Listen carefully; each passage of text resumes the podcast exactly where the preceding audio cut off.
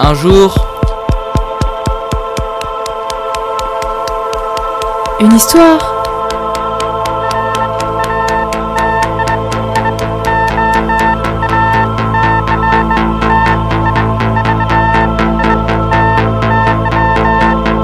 Un jour, une histoire.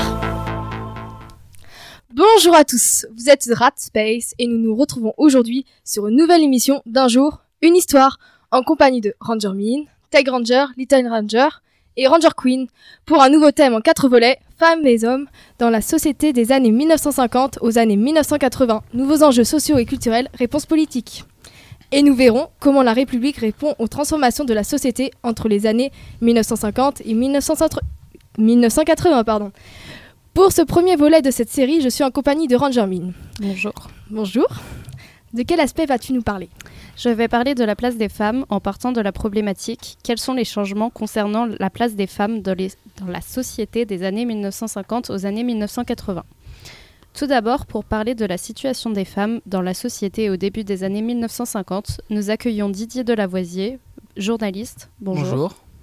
qui va interviewer Françoise, 83 ans aujourd'hui, ancienne femme au foyer dans les années 60. Bonjour. Bonjour. Bonjour. Bonjour Françoise, parlez-nous de votre situation en 1960. Bonjour, alors en 1960 j'avais 22 ans, j'étais déjà mariée et j'ai fait peu d'études car j'ai rapidement eu deux enfants, car le- la contraception était interdite. J'ai fini mes études à 16 ans car c'était l'âge obligatoire à l'époque. J'étais donc femme au foyer, très dépendante de mon mari car je n'avais pas le droit de travailler pour gagner ma vie. D'ailleurs Françoise, parlez-nous de vos droits en 1960. Tout d'abord, l'autorité parentale n'était que paternelle et les enfants avaient seulement le nom de leur père jusqu'en 1985. Je ne pouvais pas travailler ni ouvrir un compte bancaire. Pour quelle raison? Euh, car selon la loi, le mari décidait de tout à l'époque. La majorité des femmes ne travaillaient pas, seule une amie travaillait en tant que secrétaire. Les femmes avaient de petits salaires comparés aux hommes.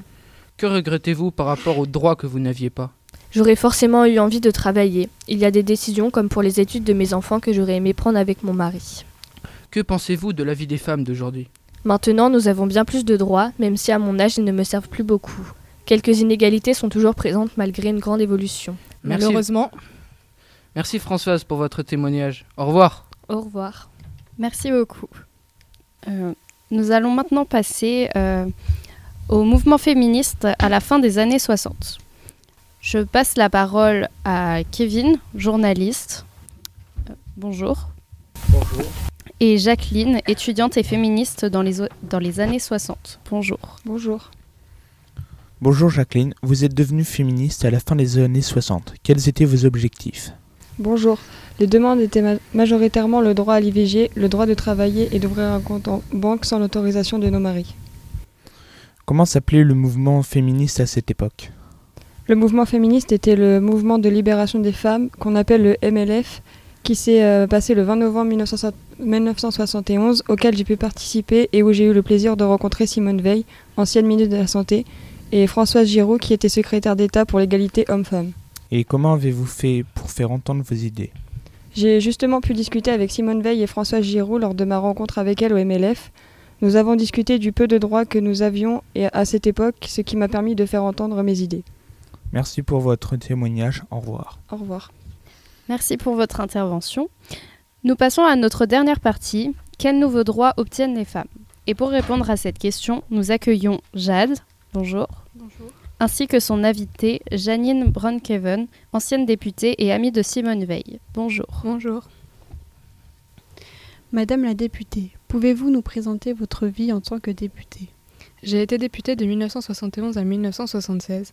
Parmi les députés, nous étions seulement quelques femmes dans une assemblée exclusivement masculine.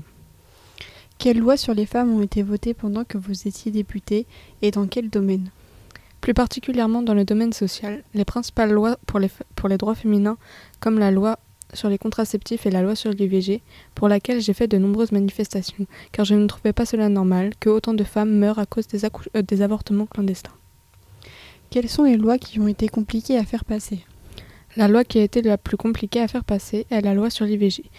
Cette loi est passée grâce à Madame la ministre Simone Veil, que j'ai eu la chance de rencontrer pendant l'une des nombreuses manifestations auxquelles j'ai assisté.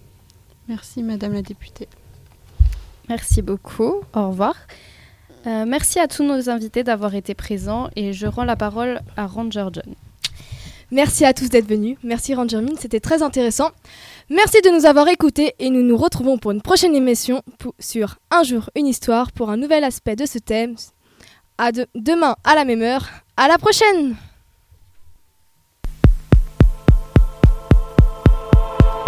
Un jour,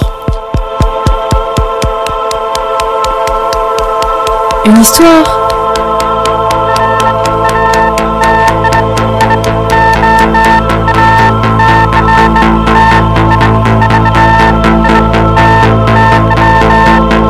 Un jour, une histoire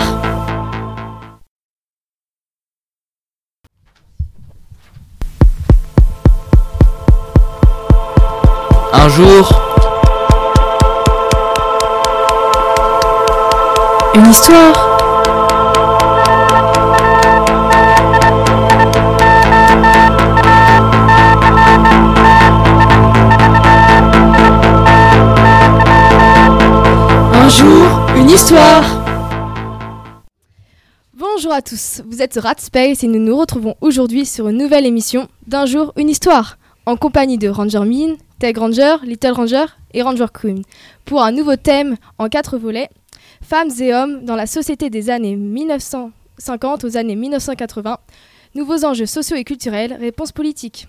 Et nous verrons comment la République répond aux transformations de la société entre les années 1950 et 1980. Pour ce second volet de cette série, je suis en compagnie de Little Ranger. Bonjour. Bonjour. De quel aspect vas-tu nous parler? Moi, je vais vous parler de la place des jeunes et quelles sont les nouvelles aspirations de la jeunesse dans les années 1960 et 1970. Nous avons bien Maëlia euh, sur le plateau. Bonjour. Bonjour. Mais là, nous avions eu un imprévu. Un imprévu. Euh, nous attendions Chantal qui euh, devait nous parler de sa jeunesse euh, dans les années 1960, mais malheureusement, elle n'a pas pu venir. Elle avait un imprévu. Donc, bonjour Malia, vous, allez nous parler de la jeunesse de Chantal pendant la situation des jeunes. Vous pouvez nous en dire plus? Euh, oui, euh, Chantal est née, euh, est née en 1960, donc elle avait 20 ans. Elle avait 20 ans en 1960, excusez-moi. Elle est née lors du baby boom, donc il y avait beaucoup d'étudiants. Elle devait nous dire qu'ils étaient différents de leurs parents, avec euh, la mode, les pantalons à pattes d'éléphant que ne portaient pas leurs parents, euh, mais aussi euh, la musique, le rock. Ils écoutaient euh, Johnny Hallyday et, ainsi que Sylvie Vartan. Bah, Merci beaucoup pour euh, l'avis de Chantal. Qui Et- n'est malheureusement pas ici. Bah, maintenant, on va parler de l'aspiration des jeunes, qui est. euh, non, de, de la réponse de ces aspirations des des jeunes, pour, euh, où, où nous allons donner la, parole au journaliste Sophie. Et Son, Bonjour. bonjour. Et son invitée Annie. Bonjour. Bonjour. Bonjour. Que, que vont nous donner les réponses à ces aspirations Ben, bonjour Annie. Bonjour.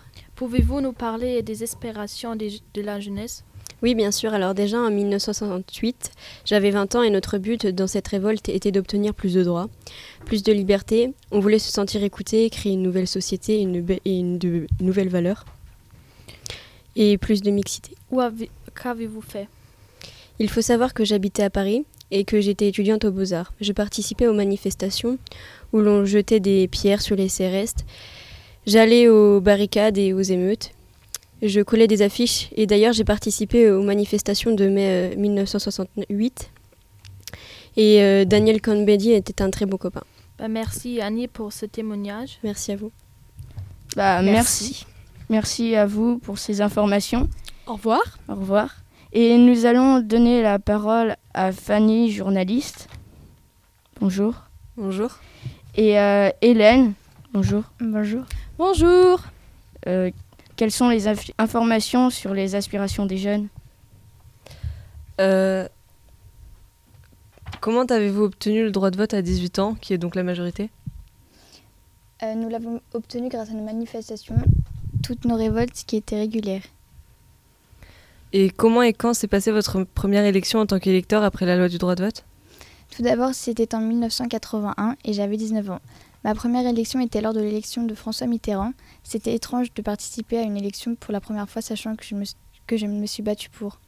Et quelle a été votre réaction lorsque vous avez appris que le droit de vote a à partir de 18 ans a été établi? Comme dans la question précédente, c'était étrange, mais nous étions fiers et contents que l'État ait cédé. D'accord, merci beaucoup d'avoir répondu à mes questions. Merci beaucoup pour ces informations et je vais redonner la parole à Ranger John. Merci à tous d'être venus. Merci Little Ranger, c'était très intéressant. Merci de nous avoir écoutés et nous nous retrouvons pour une prochaine émission pour un, un nouvel aspect de ce thème sur Un jour une histoire, demain à la même heure. À la prochaine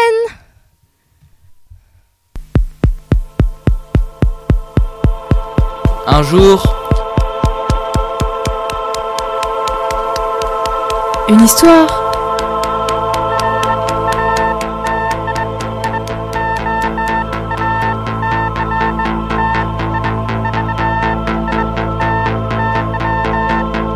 Un jour, une histoire.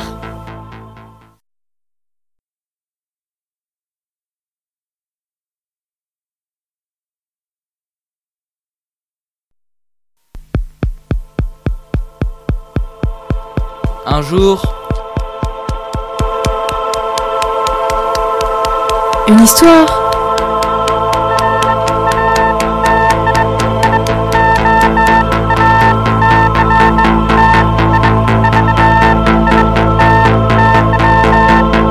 Un jour, une histoire. Bonjour à tous, vous êtes sur Rat Space et nous nous, retrouvons aujourd'hui sur, une nouvelle ém- sur une nouvelle émission d'Un jour une histoire en compagnie de Ranger Min, Tech Ranger, Little Ranger et Ranger Queen pour un nouveau thème Femmes et hommes dans, dans la société des années 1950 aux années 1980. Nouveaux enjeux sociaux et culturels, réponses politiques. Et nous verrons comment la République répond, aux- répond aux transformations de la société entre les années 1950 et 1980. Pour ce troisième volet de cette série, je suis en compagnie de Tech Ranger. bonjour Ranger John. Bonjour. De quel aspect vas-tu nous parler? Eh bien, euh, je vais te parler de l'intégration de la population immigrée et issue de l'immigration, et plus particulièrement de pourquoi et comment l'immigration modifie-t-elle la société française. Pour cela, je laisse la parole à mon premier invité, Mathis. Bonjour. Bonjour. Et à son invité, Thomas. Bonjour. Bonjour. Spécialiste en sociologie.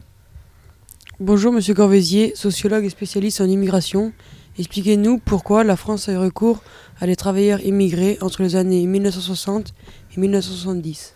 Durant les Trente Glorieuses, la France est en période de développement. Elle manque de travailleurs. Elle a besoin de main-d'œuvre, alors elle fait appel à des immigrés venant essentiellement des colonisations françaises situées en Afrique du Nord, comme le Maroc, l'Algérie ou encore la Tunisie. Monsieur Corvézier, comment décririez-vous l'évolution de la part des immigrés dans la société française? En 1946, les immigrés représentaient 5% de la population totale de la France, alors qu'en 1975, elles représentaient plus de 7%, soit 3,5 millions de personnes. Durant les Trente Glorieuses, l'évolution de la part des immigrés dans la société française a constamment augmenté, puis, les années suivant cette période de forte croissance économique, la France rentra en crise dès les années 1974. Alors, le nombre d'entrées d'immigrés en France baissa. Euh, Monsieur Corvézier, quelle profession exerce-t-il? Les immigrés travaillaient essentiellement dans des usines ou des chantiers où les conditions de travail étaient difficiles. Ils exerçaient par exemple leur profession dans des usines Renault, sur des chaînes de montage, où ils subissaient la chaleur, les émanations toxiques et le bruit qui était de 95 à 100 décibels. Pour vous donner une, échelle, cela correspondait au bruit dans un circuit automobile. Au revoir Monsieur Corvézier et merci de m'avoir répondu. Merci à vous, au revoir. Merci Mathis et. Thomas pour euh, tout ce que nous, vous nous avez appris. Et au revoir. Au revoir. Maintenant, euh, c'est au tour euh, de Zoé. Bonjour. Qui intervient en interviewant euh, Mohamed Ben Bella. Bonjour. Bonjour. Vous êtes un immigré. Bonjour. Bonjour, monsieur Mohamed Ben Bella. Bonjour. Vous êtes, un vous êtes un immigré algérien. En quelle année êtes-vous arrivé en France et pour quelle raison avez-vous quitté votre pays? Je suis arrivé à Marseille en 1960. J'ai dû résider dans un bidonville de la Timone de Marseille. Et j'ai quitté mon Algérie pour avoir l'opportunité de travailler à l'usine Renault et gagner un peu d'argent pour envoyer à ma famille. Avez-vous revu votre famille une fois avoir quitté l'Algérie? Oui, en 1963, je suis retourné en Algérie pour revoir ma famille et ramener ma femme à Marseille. Et en 1965, nous avons eu une petite fille, Warda. Comment avez-vous vécu la loi du regroupement familial en 1976 Ça nous a changé la vie, car euh, nous n'avions plus la peur d'être chassés, mais euh, cela n'a rien changé sur les conditions de vie difficiles que nous avions. Aujourd'hui, monsieur Ben- Mohamed Ben Bella, vous avez 83 ans. Dans quelles conditions vivez-vous? Eh bien, euh, aujourd'hui, je vis dans un HLM, toujours à Marseille, avec ma femme et notre fille nous aide financièrement car ma retraite n'est pas suffisante pour subvenir à nos besoins. Merci, au revoir. Au revoir. Merci beaucoup Zoé et Mohamed et au revoir. Au revoir. Pour euh, finir, c'est au tour d'Agathe. Bonjour. Bonjour. Et de Warda Ben Bella. Bonjour. Bonjour. Euh, fille de Mohamed Ben Bella. Bonjour. Bonjour Madame Ben Bella. Bonjour. Vous êtes la fille de Monsieur Ben Bella, né en 1965 à Marseille. Vous êtes une Française dont les parents sont des immigrés. Pouvez-vous nous parler de cette jeunesse marquée par des origines? Bien sûr. Il faut savoir que je suis née en France pendant les Trente Glorieuses. Avec ma famille, durant ces années, nous souffrions de pauvreté. Les premières années, on a dû vivre dans un bidonville jusqu'à ce que mes parents réussissent à obtenir un HLM. Avec les autres enfants du Maghreb, on était très peu nombreux et comme toute minorité, on a subi des discriminations. Il y avait des tensions qui sont apparues au grand jour lors de la crise qui a débuté en 1974. Les gens se sont rendus compte qu'on était plus simplement de passage. Je me suis fait insulter, on nous regardait de travers. Pourtant, je suis bel et bien française. Votre vie, Warda, s'est retrouvée facilitée par la loi sur le regroupement familial en 1976. Pouvez-vous nous expliquer en quoi elle consiste? Oui, cette loi a fait que nous n'avions plus peur d'être chassés du pays. On a reçu une autorisation d'accès au territoire français et un titre de séjour. Nous étions très heureux car malgré les discriminations, nous ne voulions pas partir. Nous sommes très fiers d'être algériens, mais la qualité de vie de mes parents était moins bonne là-bas. Grande militante pour l'égalité, je crois que vous avez participé à la marche pour l'égalité et contre le racisme de 1983. Oui, malgré la loi sur le regroupement familial, il régnait encore un climat de tension sociale. Mon père était un peu réticent, mais j'étais très motivée et j'ai rejoint la marche. D'autres jeunes des villes que nous avons traversées ont grossi nos rangs. Nous espérions que cette marche sensibiliserait le gouvernement à notre cause. Il y avait des jeunes de toutes les origines, même des Français, tous unis contre le racisme. Mais c'était long et il y avait également de jeunes mamans avec leurs poussettes. Aujourd'hui, je crois savoir que vous êtes mariée à un Français et que vous avez des enfants. Vous avez fait des études de commerce et travaillez désormais au sein d'une entreprise de cosmétiques. Vous sentez-vous à présent bien intégré à la société française? Eh bien, évidemment, ma situation a évolué, mais il reste encore des progrès à faire. Je le ressens notamment lorsque je cherche un emploi.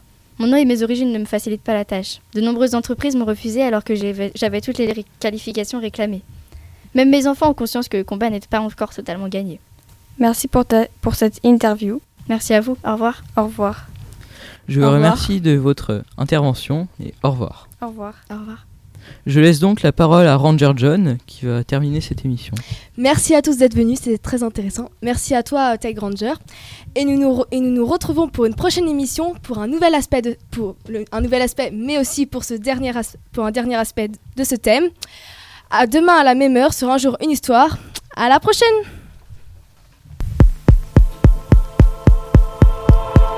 Un jour, Une histoire.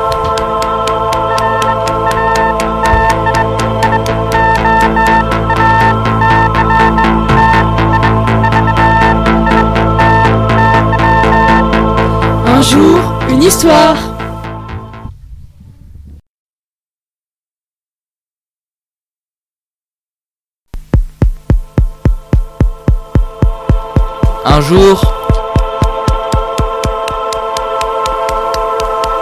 Un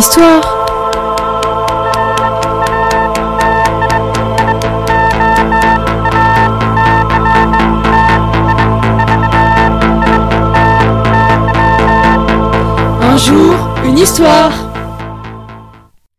Bonjour à tous, vous êtes sur Art Space et nous nous retrouvons aujourd'hui sur une nouvelle émission d'un jour, une histoire, en compagnie de Ranger Min, Tag Ranger, Little Ranger et Ranger Queen pour un dernier volet de ce thème consacré aux femmes et hommes dans la société des années 1950 aux années 1980, nouveaux enjeux sociaux et culturels, réponses politiques.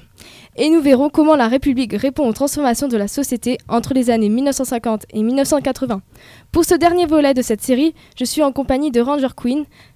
Bonjour. Bonjour. De quel aspect vas-tu nous parler? Bonjour Ranger John, je vais vous parler de la montée du chômage et de l'exclusion. Nous verrons au cours de cette émission quel est l'impact du chômage sur la société française, avec nos invités du jour, le journaliste Yvick Le Texier et le sociologue François Culoche, qui vont nous parler de l'évolution du chômage. Bonjour. Bonjour. Bonjour.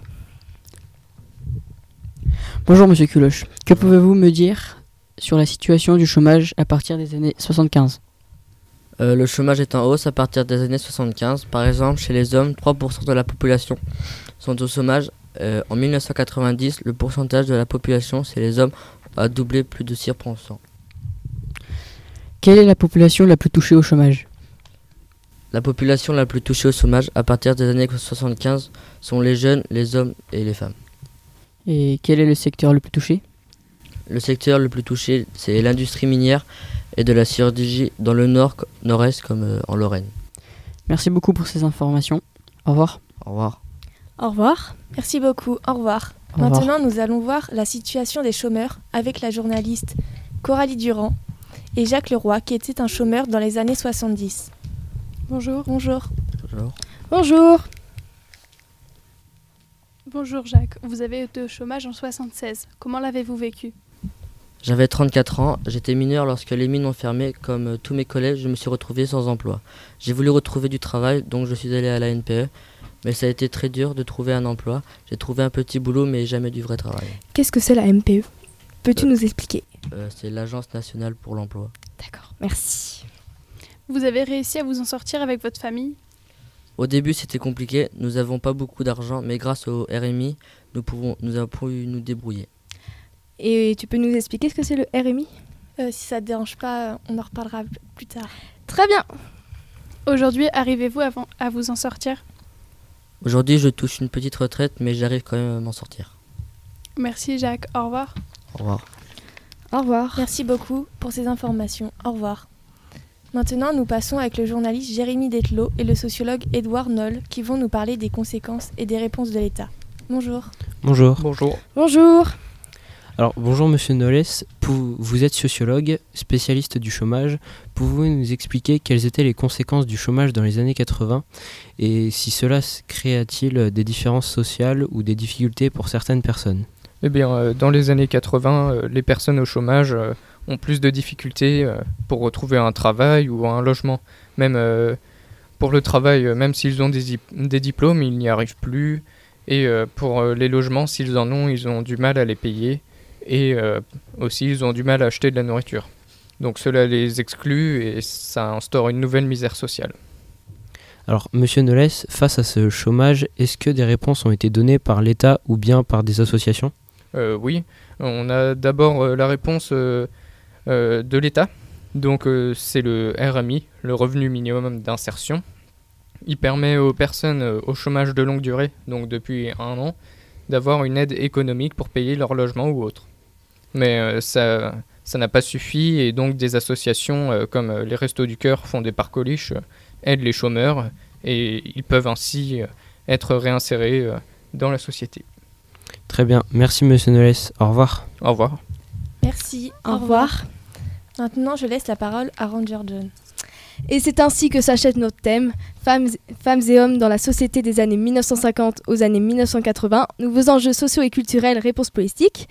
Merci à tous d'avoir suivi cette série très intéressante et merci à Ranger Mine, Tech Ranger, Little Ranger et Ranger Queen. Et on se retrouve sur Rat Space pour, pour l'émission Un jour, une histoire à la même heure, pour un nouveau thème que je ne divulguerai pas. À la prochaine!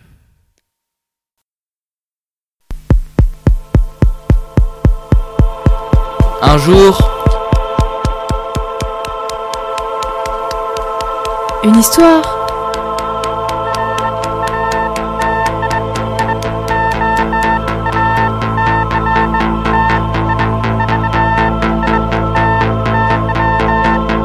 Un jour, une histoire.